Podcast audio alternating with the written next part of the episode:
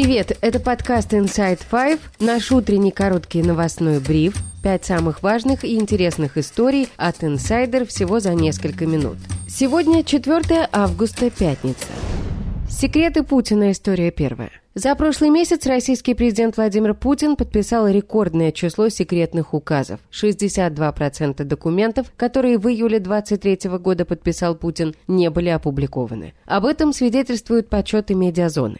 Все президентские указы пронумерованы по порядку от начала года. Если какой-то номер в опубликованных документах не встречается, то он был присвоен секретному указу. Такой высокой доли секретных указов не было за все время президентства Путина. Лишь однажды в истории современной России доля секретных указов была чуть выше – 64% в январе 1999 года. Как отмечает Медиазона, сразу 12 секретных указов были подписаны в период между 27 и 31 июля. Это максимальное количество пропущенных номеров указов подряд с начала войны. Секретные указы нередко связаны с награждением участников боевых действий, в том числе посмертно.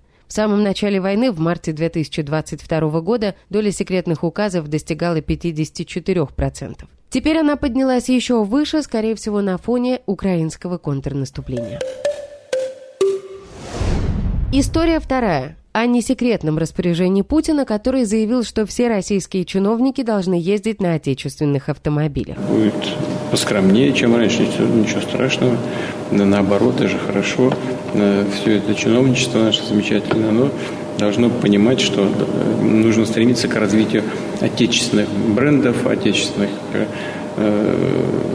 значит, автомобилей, другой отечественной продукции. Россия не может и не должна отказываться от импорта, но базовые товары должны быть ориентированы на отечественного производителя, добавил Путин. Ранее с аналогичной инициативой выступил спикер Госдумы Вячеслав Володин, который предложил обязать все бюджетные учреждения и органы власти закупать отечественные машины. Если мы говорим о больших государственных закупках, для органов госвласти, для бюджетных учреждений надо все-таки ориентироваться на свой отечественный автопром. Тем более в нынешней ситуации вызовов нам ни в коем случае нельзя кормить наших врагов. И в этой связи, как вы отнесетесь к тому, чтобы все бюджетные учреждения, органы власти в обязательном порядке закупали автомобили, произведенные нашими отечественными автомобилестроителями. При этом, как пишет РИА Новости со ссылкой на свои источники, знакомые с ситуацией, российский автопром осилить пересадку всех чиновников и бюджетников на отечественные автомобили не может. Пока нужных мощностей, а значит количества машин, нет, сказал источник.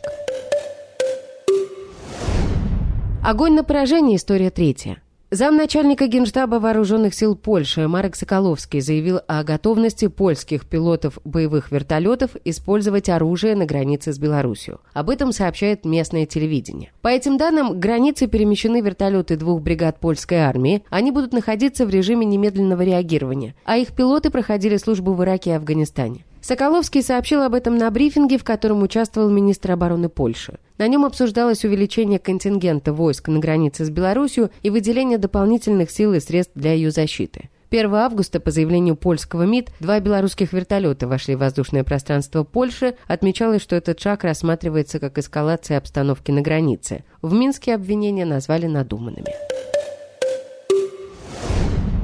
Скандального ареста не случилось. История четвертая. This is an ABC News special report. Good afternoon. We are coming on the air as the nation witnesses an historic moment in Washington, D.C., a first in U.S. history. Суд в Вашингтоне не стал арестовывать бывшего президента США Дональда Трампа по делу о штурме Капитолия. Ему официально предъявили обвинение в заговоре с целью отменить результаты президентских выборов 2020 года. Трамп виновным себя не признал. В начале заседания бывший президент по просьбе судьи назвал свое имя, фамилию и возраст. Спецпрокурор Джек Смит, курировавший расследование, находился в первом ряду в зале заседаний. Прокуроры сообщили, что они не собираются арестовывать Трампа до начала судебного процесса. Ему запретили общаться с кем-либо, кто проходит свидетелем по этому делу, кроме как через адвоката, и обязали явиться в Федеральный суд округа Колумбия для дачи показаний. Следующее заседание назначено на 28 августа, и в этот день будет выбрана дата начала судебного процесса. Трамп провел в суде полчаса, после этого вышел из здания, поехал в аэропорт и оттуда улетел в свой гольф-клуб в Нью-Джерси. 1 августа Трампу официально предъявили обвинения в связи со штурмом Капитолия в 2021 году. О том, что прокурор, расследующий дело Трампа, собирается предъявить ему обвинения, бывший президент сообщал ранее сам. Он заявил, что происходящее – это попытка повлиять на его предвыборную кампанию.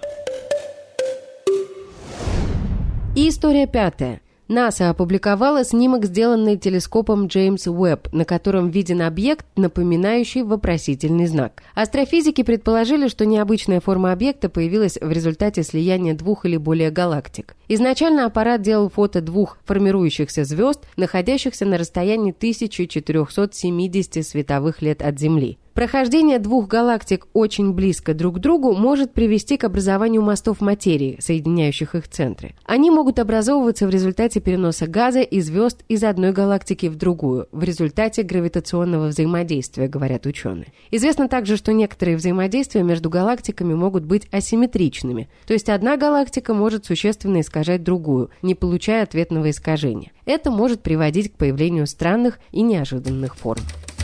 И это все на сегодня. Это был подкаст Inside Fight.